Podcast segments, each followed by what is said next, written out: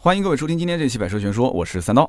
今天这期节目呢，和大家聊一聊前两天去试驾奥迪 e-tron 这款车的感受啊。英文发音不是特别标准啊，e-tron e-tron，反正就这么个意思了，e t r o n。那我原本以为奥迪的这个 e-tron 这款车应该是在这个月的月底或者是下个月的月初，经销商才会有试驾车啊。因为像我们这种小媒体，对吧？这个什么国外试驾也不会邀请，那国内的第一批试驾其实也都试过了，但是。很遗憾啊啊，这个我的老东家 始终没有说说让我去早早的去试到这个车，所以我只能说通过经销商有车了我再去试。那么十一月十八号一场这个车才会上市。那按照我这么多年在奥迪去做销售的这么个推断。试驾车一般都是上市可能前后那么一周吧，大概在十一二号的样子才会到店。但是呢，要等到正式公布价格之后才会正式上牌啊。那这个车呢又是个进口车，所以呢它应该会再慢一点，可能要到十一月底或者是十二月初。所以我是这么推断。结果呢，上个月的二十八号啊，大家应该看我微博都知道，我参加了一个奥迪 Q 八的南京区域上市，正好也是老东家推荐我说，哎，这个找一个自媒体啊，找一个网红过来讲讲车。然后我就去了，给他们做了一个这个车辆讲解，然后几家店的店总啊在一起，我们就聊聊天。那么聊天的时候，偶然之间得知啊，说在南京有一家奥迪店，他的这个 e-tron 的试驾车已经到了。那么上牌的话，也就是下周。哎，后来我一算，那上牌是下周，那不就是十一月初嘛？所以后来我就跟他联系，我说你只要一上牌啊，我就过来去啊试驾。然后最近我不是拍很多的这个。这个 vlog 嘛，哎，在网上效果还不错，所以呢，我就在想，哎，去正好拍一个这个 vlog 啊，应该讲效果还可以啊，所以我就当时就等啊，等它上牌。然后呢，今年四月份在上海车展的时候，这个奥迪的 e-tron 其实我之前也看到了，那么售价预售是七十到八十三万，但是在上海车展呢，我的关注可能不在这个点上。大家如果听过我上海车展四月份的节目，应该知道，我当时是去主要试了那个奔驰的 EQC。啊，静态的去体验了一下，因为奔驰那个 EQC 没有把它拦起来，哎，我很奇怪，我说怎么奔驰的 EQC 没有拦，然后旁边的一个奔驰的这个 GRB 也没有拦，哇，很多媒体围着，然后我也是凑热闹过去，我也去看看这个车什么样子。我当时上车的时候，旁边不是还坐着一个日本的一个媒体嘛，啊，嘀嘀咕噜嘀嘀咕噜在那边讲了半天，然后在那边可能也是带来第一手资料回去要报道。那么我当时在节目里面也曾经说过，啊，就对于豪华品牌去造这个纯电动的话。呃，应该讲还是比较保守的啊。就整个的中国，你看电动车的这个市场行情已经是炒了一波又一波，但是豪华品牌一直是按着没动。我之前不是还参加过宝马在沈阳工厂的这个有一次记录嘛，对吧？节目里面也说过。那么当时也跟大家聊过，宝马在二零二零年会国产一款叫 RX 三啊，就是宝马叉三的纯电动的版本。那么这个车呢，有一个很特殊的意义，那就是这是宝马在中国国产这么长时间。第一辆车是在中国产，然后卖到全球市场的啊，所以当时那个工程师啊讲的也很激动啊，说我自己将来我也会买一台，他自己要买一台。那我呢一开始是以为啊，这个豪华品牌的纯电动的这个节奏，那基本上就应该是在二零二零年前后就要被带起来啊，因为你想国内的豪华车市场基本就是靠 BBA 撑着，对吧？那么 BBA 要带节奏的话，我在想 RX 三二零二零年。那么奔驰的 EQC 当时也没说具体什么时候上啊，我估计也至少是在今年年底，所以我预判应该是二零二零年豪华车市场应该就是纯电动的一个腥风血雨啊，就是一个应该讲是一个创世纪的一年啊。但是呢，哎，结果今年的九月份的时候，保时捷上了一款啊，大家都知道那个车叫 Taycan 对吧？Taycan 啊，我也不知道这英文到底怎么发音了，Taycan，我看什么人都会发音都不一样。那么这个叫 Taycan 的车呢，哇，节奏带的是很快。你想保时捷，保时捷算什么？保时捷应该算是一个超豪品牌，对吧？那么这个塔看呢，它定位又是一个跑车，你看起来就感觉像九幺幺一样啊。有人讲说像九幺八，哇，那这个你要是觉得它像九幺八，那这个价格就特别便宜了，就是很概念的一款啊小跑车。那么这个车呢，当时一上市出了一个 Turbo 版，出了一个 Turbo S，保时捷的车迷都知道，不怕法拉利和兰博，就怕保时捷加 Turbo 啊。那么这个 Turbo 呢，只要一加到保时捷的后面，那这个定价是非常的不美丽。很贵啊！不管是保时捷的911的 Turbo 还是 Turbo S，还是保时捷的 Panamera 啊或者是其他的车，反正只要是 Turbo 版本都贵啊！果不其然，这个叫 Taycan 的车呢，Turbo 版本是一百四十九点八万啊，Turbo S 的版本是一百七十九点八万啊。那保时捷的车迷也知道，这车要买的话还得要选装，所以这个富人就算把它当成是玩具来买。他也要掂量掂量啊，这一百五六十、一百七八十万还要再选，那不就奔两百万了吗？那这个自己的钱袋子到底够不够呢？啊，这个就我觉得当玩具来买也也要考虑啊，就毕竟有的钱也不是自己的，要老爹点头才行。所以当时我在推测，我说这个 Taycan 这个车，我估计后期应该会有低版本啊，低配版本，可能是续航更低啊，或者是功率更低啊。果不其然，后来出了一个就是十月份刚刚上市的 CS 版本啊，售价一百一十四点八万。啊，这个价格就亲民多了啊！啊，虽然说我们还是买不起，但是跟刚刚讲的一百四十九、一百七十九比，那是便宜了很多。那么这个奔驰的 EQC 呢，是十一月八号上市，我们的节目更新是十一月六号，也就是后天啊。那么后天呢，它就会正式公布价格。但是很奇怪的一点是什么？首先，这个车到目前为止啊，没有公布它的预售价，哎，这个是很奇怪的。奥迪很早就公布预售价了，上海车展就公布了。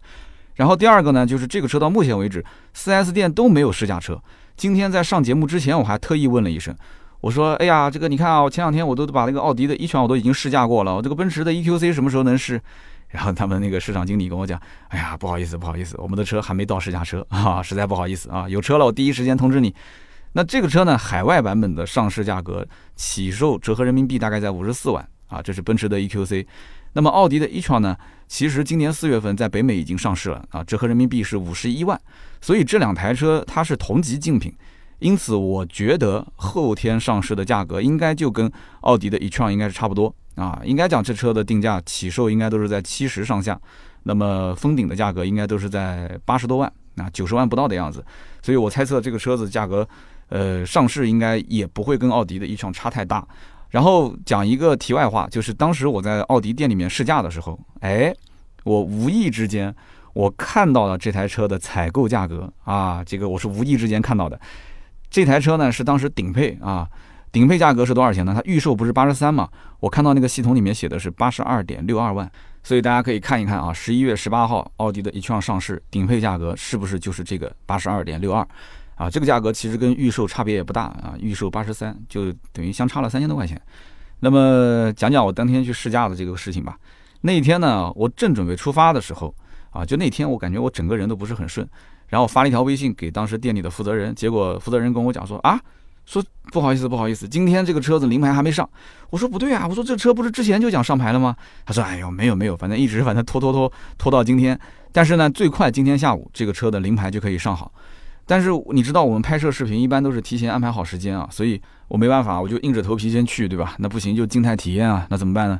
那么当天呢还好啊，我去等了大概有五个多小时吧，反正到了下午大概三四点的样子，哎，终于他们的上牌员把这个临牌给带回来了。我估计也是因为考虑到我今天要拍，要不然他们今天就不去上临牌了啊。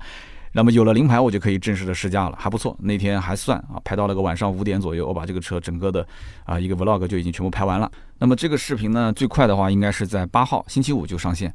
那么要是迟一点的话，可能要到下个星期一啊。大家如果想要关注的话，可以到我们的订阅号“百车全说”上面去看一看啊，随时会更新。那么当时呢，在这个奥迪的店里面，我是先看到了一台展车，我以为他们店的这个今天给我试驾的就是这辆展车。那么被告知呢，展车是一辆，试驾车还有一辆，啊，那就有两台车。我说那这车有没有库存啊？啊，他说没有没有没有库存。然后这车呢，主要是厂家要求啊一台展车，一台试驾车。这个颜色呢，就是大家现在如果看我们的这个音频下方的这个图片的话，能看到啊，图片上的这个颜色就是它的广告色啊。这是一种什么样的蓝色呢？官方名称我没查到。但是这个颜色我觉得是真的比较夸张的，因为它的刹车卡钳是黄色的。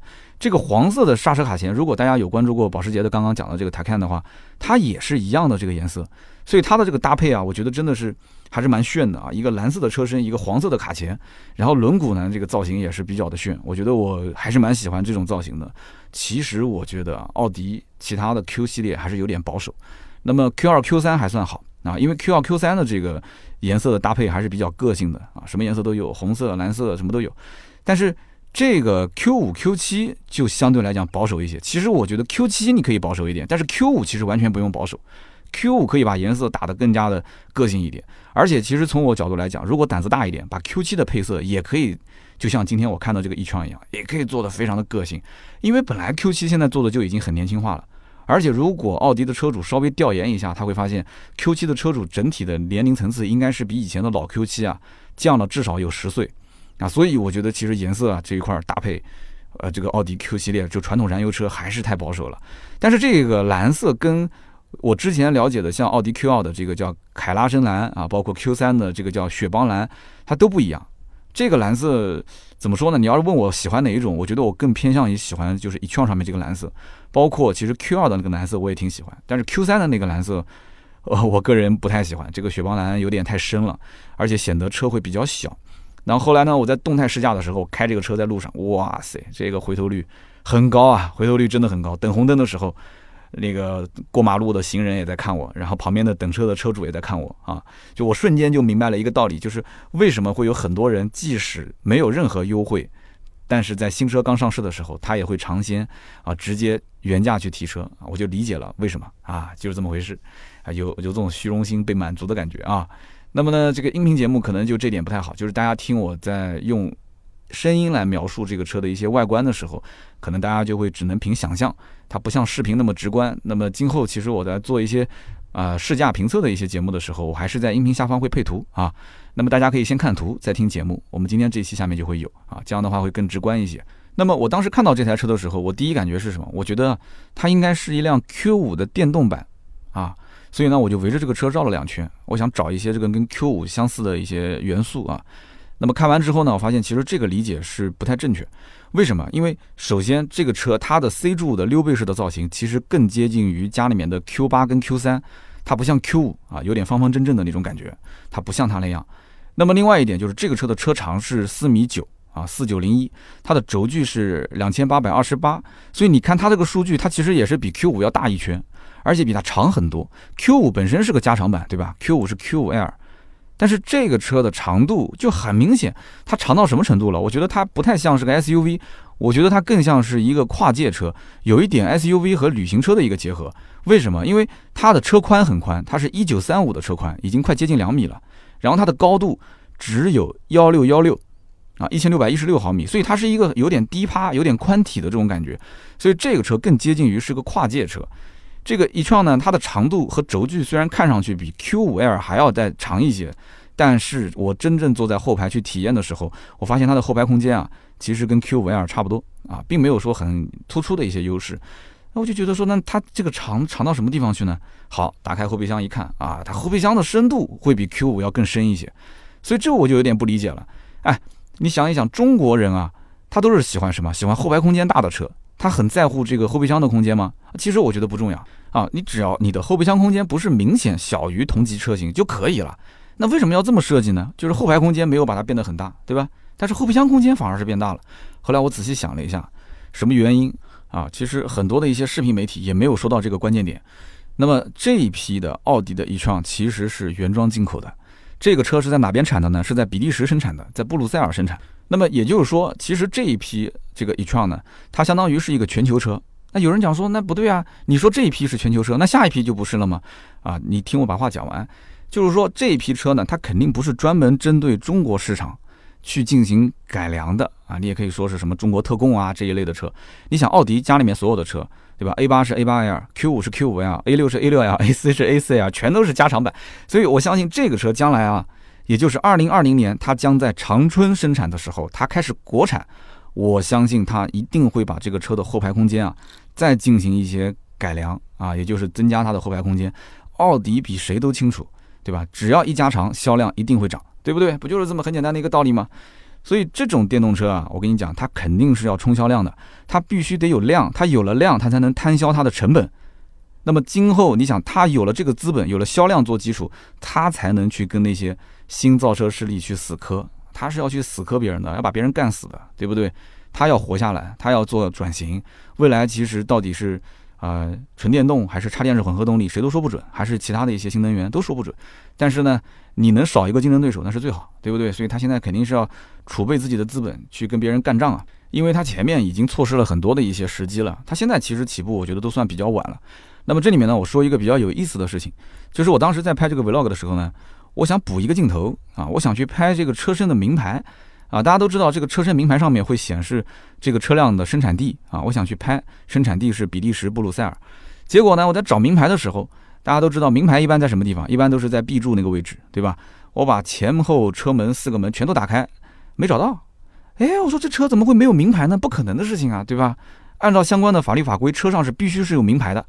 后来呢，我打开引擎盖还是没找到。那么最后在什么地方发现的呢？我是打开了它的后备箱，啊，在后备箱的右侧啊，这个 C 柱的位置，我找到了那个名牌。所以我就觉得很奇怪，为什么放在这个地方？但是我打开它的这个引擎盖的时候，我发现了一个小秘密啊，就是它是有前备箱的。那么我之前在看这个奔驰的 EQC 的时候，EQC 是没有前备箱的啊，这一点我相信大家如果以后要是关注这些车型的话，你肯定也会去啊考虑到这一点啊，哎有没有这个？那有前备箱和没有前备箱有什么差别呢？前备箱其实也装不了什么东西，但是呢，那奔驰的讲法就是它会变得更安全啊，它会为安全来考虑，前方碰撞嘛。但是你要这么说的话，那有前备箱的车就不安全了，所以这个逻辑也不成立啊，对吧？虽然说一创的这个前备箱也很小，而且很浅啊。那么大家都知道，我本身我也是这个电动车的车主啊。那么当天呢，我也是开着我的那个小马啊去试驾的这个车。那么电动车，你想便宜啊，对不对？你说我跑这一趟，这个地方太偏了，这是南京的汤山。我可以这么讲，这个地方南京人，除非是想到泡温泉，他才会去，因为汤山温泉非常有名。很多周边一些城市的人啊，就天气稍微冷一点的时候，因为冬天泡温泉很舒服嘛，那都会到这个地方来，生意特别的好。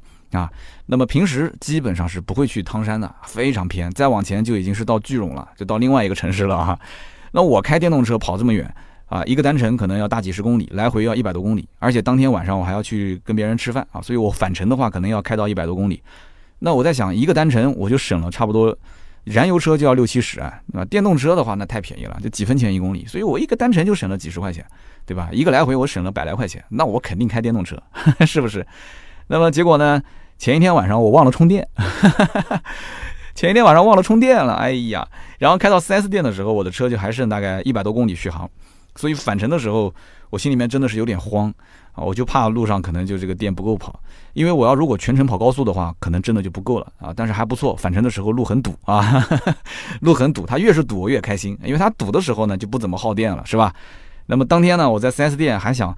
我看他有充电桩嘛，我就想问他说能不能借一下这个充电桩给我充个电，哎，结果呢，他不是不让我充，他让我充，但是呢，他那个充电桩是要刷卡，刷了卡之后还是充不了，而且这个工作人员也不太会用啊，他说我们平时也也不怎么用这个充电桩，所以呢，我我 试了好几次啊，先是那个充电桩离那个车位啊，就就是很很很麻烦，因为我的车的充电口就是是在前方嘛，对吧？奥迪的这个一创的充电口是在两个侧面，我是在正前方，所以我要把车头扎进去，但是我一扎进去就会把旁边的车给堵了，哎，所以挪来挪去，挪好不容易挪进去之后呢，就又充不了，所以有点尴尬，有点尴尬，也别人以为我是为了蹭他那一点电啊，其实我是真的没有电了。然后当天还发生一件很意外的事情啊，也跟大家可以说一说，就是当天回去的时候，我是把我的同事先送到公司，然后我再去啊跟别人去约饭。结果呢，我把他送到公司的时候，他在车上收拾这个拍摄的一些器材，他顺势就把我的钥匙给带走了。那我的钥匙被他带走，其实也没事啊。他打电话给我说：“哎呀，老板，不好意思，我把你的车钥匙带走了。”我说：“没事，没事，没事。”我说：“我的手机可以控制，我手机可以开车啊。”结果呢，我开到吃饭的地方，我就发现有个问题，什么问题？因为我的小马的这个电量过低，我是第一次遇到这个问题，就是电量如果过低的话，它不允许。用手机控制，结果这个车我是锁也锁不了，我开也开不走，然后没办法，我只能是打电话给我的同事，我说你赶紧把钥匙送过来哈。他说，哎，你不是可以用手机开吗？哎，我说别提了，来了再跟你说吧。那可能听到这里有人要嘲笑我了，说，嘿呀，三刀，你看我叫你不要买电动车，对吧？你偏要买，哎，买了个电动爹，哎，你得天天伺候他。其实我想讲这个东西呢，它也是一种乐趣，对吧？毕竟它平时带给我的快乐。比这个要多 啊，对不对？对吧？就燃油车，它不可能有这种体验。就人生不就是要各种不同的体验嘛？哎，而且最关键，这车拿来评测的啊，给大家都出些内容。那我要再说一件事情，大家可能又得笑我，就是这个同事呢，他当时不是给我送钥匙嘛？送完钥匙之后啊，转身就走了。然后呢，我在地下停车场啊，有钥匙了嘛，啊就可以开了。结果呢，我正准备扫旁边的二维码缴费离场的时候，我发现我的手机没电了。就这边滴嘟二维码一扫，手机啪没电了，哇！你说尴尬不尴尬？我车上没有钱，然后我当时很纳闷啊，我说这怎么搞啊？这是我不能再打电话又喊同事回来，我手机没电了，我还得找人去接电话。所以当时我正在这个很郁闷的时候啊，我跟你讲啊，天无绝人之路。哎呀，我当时抬头一看，哎呀，这个停车场是可以有 ETC 支付通道，哇！我当时一下子就兴奋了啊，我就开这个车，哎，结果果然开到那个就是出口的位置啊。咔嚓，ETC 支付成功，怎么样啊？这个 E T C 真香是吧？哎 呀，真香，确实香。那我们再回到这个一创这款车上来聊啊。那既然这是一台电动车，那肯定你要去看它的这个续航里程是吧？这个一创呢，它公布的续航里程呢是 W L T P 的续航四百一十公里。哎，我当时就很好奇，这个 W L T P 是什么意思啊？所以我上网查了一下啊，它这个是什么呢？欧洲和印度和日本他们联合搞的一个电动车的一个测评的一个体系。那么我们比较熟悉的是什么呢？是 NEDC 啊，就是一说到这个电动车续航是多少，那都是 NEDC 续航多少多少。后来呢，这个我查了一下，e-tron 的这个 NEDC 的续航是四百七。哎，所以你会发现没有，WLTP 是四百一，NEDC 是四百七，那这两个为什么测出来的这个差距还挺大啊？差了大概六十公里。其实这个 NEDC 它是在台架上面去进行测试，就是车子不是在路上跑。它是在台架上面去做这个模拟测试，所以它其实不太符合真实的用车环境啊。所以 NEDC 呢，只能说是做一个参考啊。就是我买 A 车是 N NEDC 多少，买 B 车买 C 车它 NEDC 是多少，所以只能用它来做一个对比。你真实的续航其实并不是这样。我之前我也测过，对吧？我节目里面也说过，跑高速一百到一百二十公里每小时，那基本上它你要用 NEDC 来算的话，基本打七折啊，打七折。但是这个 WLTP 呢，它的这个测试就更进了一步。它相当于是比较真实的去模拟这个驾驶环境，但是呢，其实也有在实验室进行模拟，就是它也不是完全真实的。但是有没有可能我们将来从 NEDC 切换到 WLTP 呢？我后来查了很多的资料，我发现，呃，据说今后啊要切换会切换到另外一个标准，叫 CATC，啊，这个标准会更加的接近于真实的用车情况。所以感兴趣的朋友，大家可以搜一搜这个 CATC 啊，前面就是 cat，像猫啊这个英文，后面加个 C，CATC。那么这个测试会更精准。不过呢，我在想一个问题，什么问题呢？就是将来如果有一天从 NEDC 切到了 CATC，这个 CATC 又更加接近于真实的用车环境，那它肯定续航里程会变少，对吧？那么市面上会不会出现一个很奇怪的现象？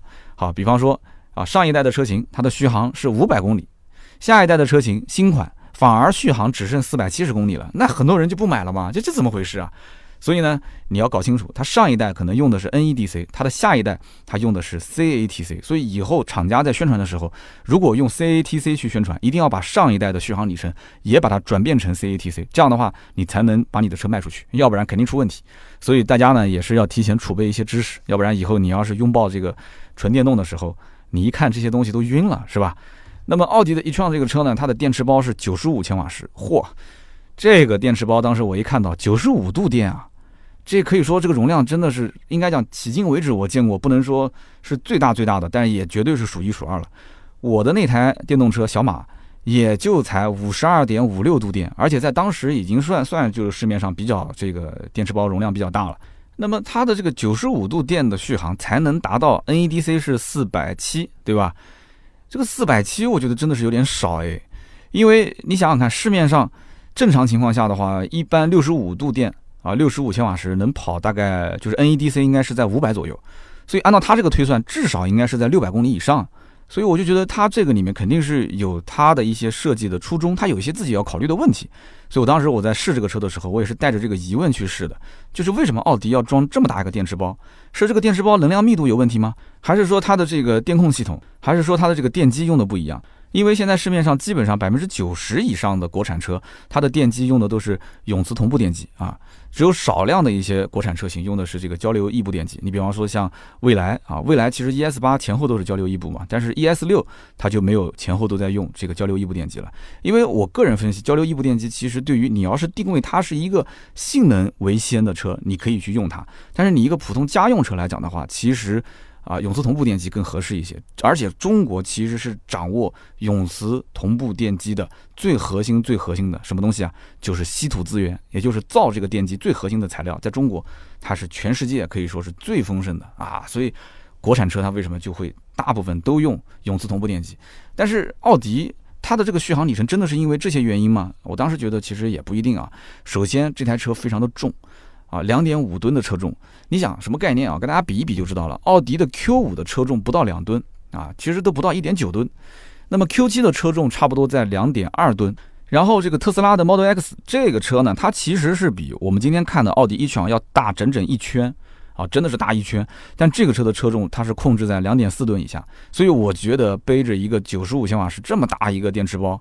你要想让它去减重，真的是挺困难的。而且电动车本身它的造价最高的部分就是电池包的部分，对吧？你说你要减重，你电池包又不能减，那怎么办？你要用这种更贵的轻量化的材料，那不现实。那这个车的车价就直接上天了，谁来买单呢？啊？那么另外一方面，我觉得就是这台车它本身啊，它是在 MLB EVO 这个平台下打造的，所以很多人都很熟悉这个平台，什么 Q7 啊，对吧？保时捷卡宴啊，这些车都是用这个平台。那么说到底，我觉得它还是参照奥迪的，就是 Q7，包括 Q5 也是这个平台，它是按照这个平台的设计思路来设计，所以在很多方面，我觉得它是制约了整个的一个车辆设计方面的一些可以创新的地方。这就是一个传统的造车企业，它。有优势也有劣势的地方，它的优势就是这么多年的造车的经验，所以整个车的做工那种豪华感，它还是可以让你就是很明显的感受得到。再加上啊，传统造车企业这么多年这么多的工程师，他进行车辆的调教，技术方面肯定也是有优势的。所以呢，你又得到了一些东西，但是呢，你又不舍得去舍弃原有得到的东西，你又想去创新，又想去得到别人已经得到的东西，所以这个我觉得是比较困难的。所以传统的造车企业。这个纯电动的车辆将来到底有没有市场，我也是打一个很大的问号。主要是看消费者到底想要体验什么东西，这是最关键的。不过呢，你要说这个奥迪玩电啊，你说他是新手啊，你说这台车是奥迪历史上第一辆纯电动的车，那我告诉你，你肯定要被打脸啊！这真的不是，真的不是。所以简单的跟大家可以聊一下奥迪这个玩电的一个历史。一九八九年的时候啊，二十年前，奥迪的一百。啊，奥迪一百 Avant 这个车其实就已经有了混动车型，只不过当时没量产。然后两年之后就量产了一款车，叫奥迪 Duo Duo 啊，我不知道这个发音准不准啊。奥迪 Duo 这个车其实就是当年的老 B 五 A 四的基础上去改造的啊，做了一款这个混动车型。那么在二零零四年的时候啊，十五年前奥迪就推出了一款 A 二氢燃料电池车。所以你看，你不要以为全世界只有丰田会造氢燃料电池车。啊，而且它这个车一定不是为了造出来骗补贴的啊，这是正儿八经能开的车。那么到了零五年的时候呢，又推出了一个 Q7 Hybrid 混动版本。零九年的时候才第一次正式的用 e-tron 这个英文来命名旗下的一些电动车。那么到了二零一零年呢，打造了一款纯电动的车辆，什么车呢？哎，这个车也叫 e-tron，但是你要去看照片的话，就大家觉得很熟悉，这不就是 R 八吗？对的，就是 R 八啊，你可以理解成 R 八当时的纯电动版本就叫 e-tron。那么这个车呢，在当年续航是两百四十八公里，我估计你要多踩两脚油门，可能它也达不到这个续航里程数。百公里加速是四点八秒啊，它这个只能在场地里面跑跑圈是可以的啊，日常代步你就不要想了。那么之后呢，奥迪就把这个 e-tron 的英文就用在了很多的一些车型上，什么 A 三 e-tron 啊，A 六 e-tron 啊，Q 七 e-tron 等等啊，所以那个时候其实包括我在内，很多人都以为这个 e-tron 啊。它就是代表着什么？就代表着奥迪的插电式混合动力。因为当时 R8 的纯电动也没有进入到国内，国内能看到的、能买到的 e-tron 车型都是插电式混合动力，而且一般都是在上海啊、北京这些限牌城市，大家为了那个绿颜色的牌照啊，就买一个这个车。那么我很长一段时间都是这么认为的，我以为 e-tron 就是插混啊。所以当天我去试奥迪 e-tron 的时候，我的脑子里面一直在想，我在想说这个奥迪啊，它为什么不能换一个新的词语呢？对不对？你要不然的话，你说纯电它也是一创，混动它也是一创，那今后你说消费者怎么去区分呢？啊，大家挂的都是绿色的牌照，你说买个纯电的车，车主他和买插混的车主，我觉得心态是完全不一样的。前者他是属于尝鲜、体验为主啊，后者更多其实是刚需啊，因为他要有燃油车保证它的续航。所以说，纯电车主他需要有一个更高的辨识度，因为我买的是纯电嘛，我又不是插混。插混，你说你不去充电，你也能开，对不对？他想让自己有一种能跟周围的车主区分的这样的一个概念。那么我在奥迪的 e-tron 这个车上，其实除了前脸我看出来啊，设计确实挺夸张的啊，但是呢，在其他地方我觉得还是一个很普通的传统燃油车的这样一个造型。其实呢，我觉得电动车你说简单啊，它也简单；你说复杂也复杂，因为它就是三大件，对吧？三大件：电池、电机和电控系统，它合在一起就是一个完整电动车。那么，电机和电池这两套，其实你都可以找那些很成熟、很成熟的供应商啊，去给你供应，你直接采购就可以了。最关键其实是电控系统啊，这个呢就和我们现在国内啊想要去造这个自动挡的变速箱啊。然后你想去你造，你还可以去仿照它，你把它造出来没问题。但是你要去调教它，这就很麻烦了啊！中国人研究这么多年，其实整个的自动挡变速箱的调教跟国外啊差距还是很大。这个电控系统就是这样的啊，它也是需要不断的去有很熟练的工程师进行调教，也需要不断的去升级、去迭代啊。所以因此，不是谁都能过来随随便便去造一个电动车，也不是谁都可以一步登天，打造一个很完美的一套电控系统啊，不是这样子的。但是呢，我在试这个奥迪 e-tron 的时候，我就发现啊，就是说这台车。它的整个的这种驾驶品质，我觉得是至少比我那个小马要好很多。那当然了，就这个车的价格也比我那个要好得多得多，是吧？它能买我四台啊，所以呢，这车我在开的过程中，我就是按照豪华车的标准去评判它。你做的不好就是不好，你做的好就是好。所以整个车，因为它是纯电动，而且奥迪其实做豪华车，我觉得它车内的这种精密性做的相对来讲还是不错的。所以它整个的噪音啊，有人会讲说，哎，你看国外那个叫什么虚拟后视镜，对吧？就是那个电子的后视镜。因为国内的法规问题啊，所以没有引进到国内。这个东西其实真的要进到国内啊，还真不一定有人敢买，因为它是真的完完全全改变了你的正常驾驶习惯了。我不知道我们的听友当中有没有去开过这种两边是电子后视镜的这个车的啊？如果有开过，你也可以在我节目下面去留言。我是很想去尝试一把，就是开这种没有传统后视镜的车是什么感受。那么也有人讲说。因为啊，它国外的版本是啊电子的这个后视镜，所以它的这个什么分噪会变得更小啦，然后分组系数会变得更小。我实际驾驶的过程中，我发现它其实车内的噪音控制已经是非常好了。所以我觉得这两个后视镜有没有多大的影响？真的，我觉得影响不是很大。那么这个车呢，它标配是空气悬挂，高度呢可以在一百四十四毫米到两百二十毫米之间进行调节。那么也就是说，它可以往上抬大概五十毫米，可以往下降大概二十六毫米啊。那是这么一个高度可调的，而且是标配。那这一点，我觉得你看啊，其实很多的一些车，特别是豪华品牌的 SUV，空气悬挂呢，一般都是在高配车型上才会有。但是电动车，你看传统的造车企业也开始学这个新造车势力了，对吧？那德系车一般都是不太会去去给你特别好的一个配置啊，很多东西都不是标配的，你必须要花很多钱买高配才行。哎，你看他现在也开始学新造车势力了，对吧？也在配置方面不是那么保守了，该给的都给了啊。那么还有这种七种驾驶模式，那么我当时在拍摄的时候，它不是很多模式吗？好，那我就给你切到一个运动模式，我来试一下啊，试试看这个地板油什么效果。这一脚地板油下去，我的个天！我跟那个副驾驶的摄像两个人直接就贴在那个椅背上了，呜，就那个电动车的那个声音，呜就起来了，就感觉要起飞的感觉啊。然后呢，我再把它切换到其他几种模式啊，其他的模式你再去踩地板油，那个推背感就明显没有运动模式底下那么明显。所以我跟你讲，就是你要开电动车，你会发现电动车基本上至少会给你有两种模式可以选啊，一个就是普通模式，一个就是运动模式。运动模式那种扭矩的输出啊，瞬间的输出。我的个天，那简直是太恐怖了！所以你真的你轻易不要玩，但是你要真玩的话呢，也特别有意思，一定要注意安全。那么整个这台车的驾驶感受，我个人觉得应该是偏舒适居多一些啊，它不太是一个就是玩操控的那种车型。所以说我很期待将来的宝马的 iX3 这款车，对吧？宝马是玩操控的，这个 iX3 呢，现在你看看 EQC，再看看奥迪的 e-tron，它的这个续航，它的电池包，iX3 的电池包肯定不会小。它如果不会小，它怎么能把这个车变得操控性更好？这么重的一款车，哎，我们到时候就可以看一看，看看这个宝马的工程师怎么去调教这个纯电的 iX 三啊，怎么让它变得更加的偏操控一些。但是我今天试的奥迪 e 创它就不是这样的一个偏操控的车，它是偏舒适的啊，底盘悬挂各方面也是相对来讲，就是把路面的这些路感给你过滤的都差不多了。然后呢，这个方向盘也会随你的速度啊越快，它会变得稍微沉重一些。原地呢，你如果挂 D 档，车是不会走的啊，你挂上 D 档也不走。然后呢，你稍微的轻轻的踩一点点的这个电门。啊，这个车子的加速呢，相对来讲还算是偏线性的，因为电动车都是这样，电动车是不会给你有什么换挡的顿挫的，也不存在什么升档降档这种拖拽的感觉，除非你把它的这个制动力回收打开啊，它才会有拖拽的感觉。它不像有一些电动车可能开起来那么突兀啊，所以我觉得这就是传统燃油车车企它的一大的优势，调教方面的优势。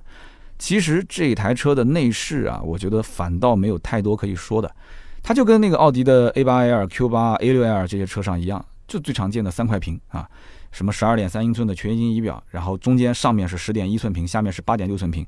那奥迪官方嘛，就是说这是啊虚拟座舱，这个虚拟座舱很多年前我们就见过了，对吧？这也不稀奇。那么虽然我看到很多媒体也讲说啊，有一些重新设计的地方，微乎其微啊，你不仔细看看不出来，就是那么回事。三块屏啊，唯一能让我感觉说这是一辆新能源车，是一辆纯电动车，是什么地方呢？那一个就是它这个十二点三英寸的全液晶仪表，它的左边有一个绿色的能量表啊，这个是跟以前的传统的那个是机械的啊，这个位置都是一样的，显示的这个内容也都是一样的。那么还有一个地方呢，就是右边它的中控台的右侧有一个 e-tron 的一个英文标识。那么除此之外，其他我都感觉不出来了啊。但是呢，这个车里面呢，它的整个的材质啊，有金属拉丝面板，有真皮缝线啊，有阿坎塔拉的这个翻毛皮。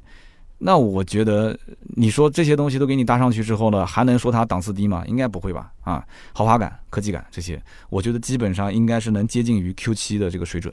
所以你要说这个车是奥迪 Q5 的电动版，我觉得应该就是我们聊到现在来讲的话，这个说法是不对的。那么总结来讲，就是这个车呢，预售是七十起步，对吧？我估计它正式的售价应该是在预售就是基础上再降一点吧。大概六十九点六八万到六十八点六八万啊，大家可以看看我这个猜的准不准。那么这么一个价格起售，有没有人会去买呢？什么人会去买呢？我当时在这个拍视频的 vlog 的后面啊，我也是做了一个总结。今天的音频节目里面呢，提前跟大家可以说一说，就是根据我跟销售聊天得到的一些情况，第一批的客户大部分都是什么？都是奥迪的老车主。啊，就他们手上有增购或者是换购的一些需求，因为奥迪的车本身起步就不便宜。那么除去像 A 三、Q 二、Q 三这些，可能就是二十来万的，我们不谈啊。奥迪其实家里面卖的销量大的，像 Q 五、像 A 六这一类的车主，基本都是预算应该在四十多万、五十万上下。所以他如果再增购一辆车，或者是换购一辆车，这个车子其实在他的预算范围之内，我觉得问题不大。那么预算充足，对吧？然后对于这个车的空间啊、豪华感啊、科技感啊各方面。它其实还是偏向于接近于 Q7 啊，所以因此在老客户当中去啊找这个奥迪 e-tron 的准车主，我觉得是没有任何问题的啊。你要如果说靠宣传，我觉得你要想让很多人说原本买燃油车，然后突然之间说啊我买一个奥迪的这个 e-tron 吧，这种可能性我觉得不大啊。老车主当中应该是有。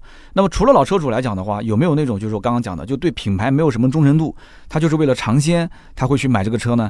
我觉得有点难度啊。为什么？首先。这个奔驰的 EQC 啊，十一月八号会在奥迪的 e 串之前上市 e 串的话是十一月十八号上市。那么奔驰的 EQC 肯定会先走一波啊，然后奥迪上市，那么大家就开始进行对比了嘛。那么宝马肯定在旁边就会喊说：“你不要急啊，明年我们 RX 三也要上了，你可以再比一比。”所以这里面只要你是要在 BBA 三个车当中去选纯电的话，那你可能会有点纠结，可能还是会有点期待和等啊，就等一等后面是不是包括会不会降价啊或怎样。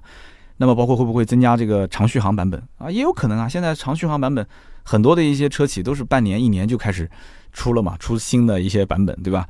那么 e-tron 呢，它现在目前还是纯进口，所以纯进口它的价格就没有优势。那么奔驰的 EQC 是目前在国内生产啊，明年的 RX 三也是在国内生产。那么明年呢 e-tron 也开始要正式的在长春进行国产，所以重头戏应该是摆在明年。那么奔驰的 EQC 先行国产的话，它会有一定的优势啊，明年一定会厮杀，这是不用讲的。那么有人可能会问了，那今天呢，从头到尾为什么聊这个豪华品牌的纯电动，你一直都不聊这个特斯拉的 Model X 呢？其实，在我个人看来啊，Model X 的人群跟奥迪的 e-tron 的人群，它的重叠度应该是不高的。就虽然说他们俩可能定价方面是有一些重叠，但是我们其实会发现，特斯拉它的整个产品的设计思路以及它呈现出来的那种气质，它更像是一个来自未来的车。就你如果纯粹是体验，纯粹是买玩具的话，我觉得特斯拉肯定是更适合嘛，对不对？但是像奥迪的 e-tron 也好，奔驰的 EQC 也好，宝马的 iX3 也好，这些车其实说到底，它就是我们身边都能看到的。对吧？厂家就是之前就已经上市的，像 Q 五、Q 七啊，奔驰的 GRC 啊，宝马的叉三啊，这些车就是大家都已经稀松平常了。而且你想想看，能买得起这个车的人，谁的家里面没有一台 BBA 呢？是不是？所以因此，未来这个市场豪华品牌这一批电动 SUV 的车型到底销量怎么样？我说实话也不太好判断啊。毕竟呢，高端电动车的这个竞争啊，它的这个游戏其实才刚刚拉开帷幕，刚刚才开始。以前是特斯拉一家独大。那么好了，后来国内不是出了一个蔚来汽车嘛？哇，开局特别的猛啊！开局可以讲，不能说完全把特斯拉摁在地上碾压，起码也是打的有点势均力敌的感觉，对吧？服务特别好。那么现在大家应该也看到了啊，就是情况不太妙啊啊！所以今后这个竞争是越来越激烈。那么其实对于我们消费者来讲，其实它越激烈，那不就是越是好事吗？对吧？产品的迭代更新更快，价格越来越便宜，好事啊，对吧？那么好，以上呢就是今天这期节目关于奥迪 e-tron 的全部的内容。那么不知道对于这一款啊就比较特别的一个奥迪的纯电动的 SUV，大家是不是感兴趣？那么也可以谈谈自己的一些看法。那么对于七十万到一百万这个级别的豪华纯电 SUV，大家觉得 BBA 它能干得翻特斯拉吗？我讲的干得翻，我就不去比别的啊，我就比销量。你说销量方面能干得翻特斯拉吗？好，那么今后 BBA 它肯定还会出更便宜的一些纯电动的车型，对吧？你比方说奥迪现在已经放出消息了啊，大概最迟是在二零二一年会在佛山国产一款纯电动的。叫 e-tron Sportback 这样的一款车，所以你觉得 BBA 如果出纯电的低价位的车型，它要降到什么样的一个价位才会被大部分的老百姓买单啊？就 A 四我也不买了，A 六我也不买了，Q 五我也不买了，好，我就买你这个纯电动，有这一天吗？什么样的一个价位大家会买单？回头想一想，其实啊，BBA 的纯电动的车辆是不是还真的能把这种面子也撑起来，然后银子也省下来？哎，这不就是我们今天这期标题吗？因为你要买一些这种新造车势力的牌子，别人他不太认啊，他不太认可，他也不知道是什么牌子。但是你开辆奔驰、宝马、奥迪，哎，大家都认识，对不对？而且你又是辆新车，大家也知道你是刚买的，不是二手车。然后这车又是个纯电动，将来保养也也便宜，对吧？家里面如果能装个充电桩，充电啊，用车也很方便，很便宜。所以有没有可能将来会出现这种情况？我买其实就冲着你牌子去买的啊。把豪华品牌的这个面子也给撑起来了，哎，但是我把银子也省下来了，以后的保养啊，包括维修，电动车也没有什么维修的，你就不会出现说奔驰还坐在引擎盖上面说啊，你这个车漏油啦，对吧？他以后保证不敢坐在引擎盖上，因为他将来要漏是漏电啊，漏电你就更不敢坐了，是吧？所以将来如果保养也便宜，然后用车也省心，然后又有这么一个牌子，哎，这么讲起来的话，你觉得你将来会买单 BBA 的纯电动车吗？好，那么以上就是我们今天节目所有的内容啊！感谢大家的收听和陪伴，留言跟互动呢是对我主播最大的支持，希望多多留言互动。那么上面两期节目我们都没抽啊，那么就是上面的再上一期的话是一个特约的节目，也就是我们的 VS 五的一个第二期。那么我抽三条留言啊，第一条呢叫杨喜羊羊，他说听了三刀的两期 VS 五，哎呀，我的这个内心啊真的是非常的感动。然后我也要买车，所以我就立马杀到了 VS 五的 4S 店，我就果断的跟销售讲了一句，我说我想买一辆顶配，然后呢，我想要黑色。那么销售呢，他就说，哎呀，不好意思，他没有黑色了啊。然后我就问他说，怎么可能呢？这明明你们家就有黑色，为什么你告诉我没有？他说，这个黑色啊，都被一个叫三刀的给舔成白色了。我当时看到这条留言，一开始前面我还以为我说哇，我这个节目真的能说到别人心里面去了，是吧？有人去买车，结果它是个段子，哇，这个段子真的很优秀，而且我把这个段子说给我们团队的人听，然后整个公司哈哈大笑啊，优秀优秀。但是我还是希望大家就是评论留言的时候多多支持我一些啊，谢谢谢谢，真的吃饭不容易啊。那么下一位听友叫做左右难定，他说别的不说啊，感觉这次的这个稿件啊。不是三刀写完之后厂家来审，而是厂家写完之后三刀来改，而且要求三刀的改动幅度不能超过百分之二十啊！哎，怎么说呢？其实合作的这种稿件啊，我提过了不止一次了。我说你能不能让我放宽一些？就是说我可以，比方说说一些故事啊，说一些好玩的历史啊背景，然后最后再把产品抛出来，把它的宣传点抛出来，这样这个音频节目就有可听性。但是没办法，它的整个的体系系统就是这样的。啊，而且中间要隔个一两层，就是层层要进行去筛检啊，层层要进行审核，所以这种特约的音频节目只能是这种效果。所以我希望大家能多多理解啊，多多支持我们的这种特约，多多评论一些正面的东西啊，就希望大家就是赏三到一碗饭吃啊，这样我们的免费节目才能长远啊。一直说付费付费，我实在是没有精力，一周两期的。这个我们的正常更新，我说还有什么时间能去做付费节目呢？对不对？我如果一周一更的话，我能腾出很多时间。那我们能不能改成一周一更呢？对不对？一周一更，其实对于我的商业的这种。呃，就是接单的次数也会下滑很多。我要如果是一周一根，然后再改成去做付费，大家愿意吗？所以呢，还是希望大家多多支持我们的这些特约啊。就是你要有真的什么话啊，你说啊这个怎么怎么，你就在我们不是有微信订阅号吗？不是有微信的私人号吗？可以跟我私下沟通啊。你评论区呢就多给点面子，这个社会不就是这样吗？互相抬着混嘛。你给我面子，我给你免费节目，哎，就是这样，对不对？大家就聊着玩玩呗。这么多年了嘛，很多都是老兄弟啊。那么下面一位听友叫做迷梦 NX，他说：“啊，我是来自一汽大众成都工厂的，那么我必须过来支持一下。为什么？因为现在 VS 五产能不足啊，不光是我们这个整车厂，包括配件供应商，它的产能也不足。可以说这个车一开始厂家根本就没有想到订单会这么这么的大。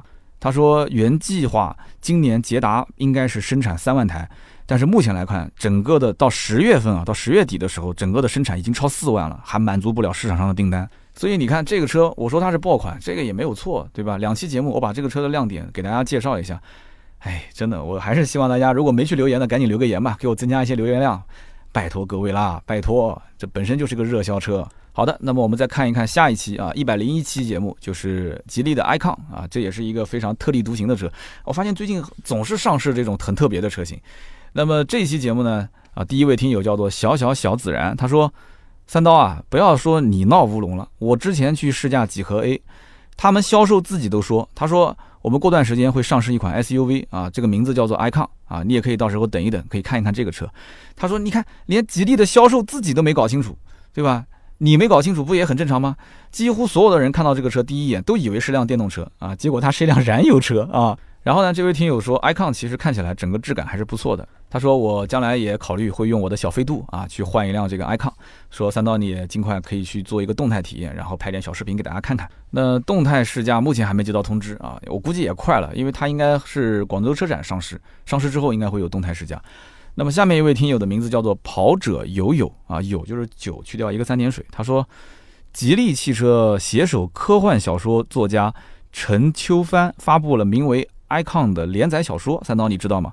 哎，这个我还真不知道。后来我搜了一下，还真的是有这么一部小说，确实也是吉利跟这个叫陈秋帆的作者一起去合作的。哇，我说这个有点意思了。哎，你为了发布一辆车，还专门去让一个小说的作家去写一个科幻小说，有点意思，有点意思。所以大家感兴趣也可以上网搜一搜这个叫 icon 的小说。那么再看一看下一位啊，下一位叫做焕然九记，他说听了这期节目啊，就是中间有一段三刀关于就是一辆车它的设计的价值。那么这一段论述，我觉得还是比较遗憾的，因为国人始终是认为设计是不值钱的啊，这也是国内为什么好的设计不是很多的原因，因为大家。不会把钱啊去为你的设计买单。其实我看到这条留言啊，也仔细去思考了一下，我也回看了看我当时的这一篇节目的稿件，就是设计这一段呢，我确实也讲了，就是这样的一些比较夸大的一些设计，比较有些创新的设计，在市场上可能会形成两个极端嘛，对吧？有的人特别买单，有人特别不买单。那怎么才能又迎合市场，又能有非常较好的这个设计呢？我觉得首先一点是你一定要是让这个产品本身极具特色。就比方说，我举个例子，这个产品是一个性能车，是个跑车，那你怎么在跑车跟性能车的基础上，把它的这个产品设计设计的就是成为一个经典，对吧？就像保时捷的911这样，比方说像兰博基尼这样，或者像法拉利这样，它成为一个经典的造型之后，然后再慢慢的去积淀、去传承。但是现在国内的自主品牌其实发展的年份比较短。那么现在大家来看，你没有这种沉淀，没有这种历史的传承，你现在突然之间又变成这样，变成那样，有些人其实是不能接受的。但是你要如果是保守原来的那种状态，就它是一个很长的发展过程。你要在单点上去看的话，有的时候我会觉得这个品牌好像是有一点，哎，是不是就是这个以前的老车型卖不动了啊？现在才开始想到去做这种那种的一些创新跟设计。但是从我自身角度来讲，任何一种设计都是一种尝试。对吧？你不管是当年的甲壳虫成为经典也好，mini 成为经典也好，还是说后来的九幺幺啊这些车成为经典，它都不是说一蹴而就的，它也曾经有很多的一些失败的案例啊，它也是在不同的这种产品设计失败、成功、半成功、半失败、普普通通的基础上，最后哎突然之间出现了一款这种很经典的车型，然后一点一点去迭代，对不对？所以我觉得不是国人不去为设计去付钱，而是当下的这个环境里面。可能老百姓啊，作为家里面十来万级别的一个纯家用车，他更希望是一个偏这个大众一些的啊，不是德国大众的大众啊，就是偏普通一些、常见一点、大众一点的这种车型。这种车型往往设计并不是真正特别出彩的车。好的，那么以上就是今天节目所有的内容啊。我们刚刚也是抽取了六位中奖的听友，每一位呢可以获得价值一百六十八元的芥末绿燃油添加剂一瓶。那么也不要忘了在我们这期节目的下方多多留言啊，支持我的节目，也会同样抽取。那么如果说有新车、二手车的咨询啊，或者说想要向我三刀提问啊，都可以加私人微信啊，四六四幺五二五四。那么如果要找我的话，你就直接跟盾牌说要找三刀就可以了。那么如果想进群来玩的话，也是可以加这个微信号啊，跟盾牌说一下啊，就是我想进群。如果群里面还有位子的话，也会拉大家进来，和我们五湖四海的听友进行一些讨论啊。好的，那么今天这期节目呢就到这里，我们周六接着聊，拜拜。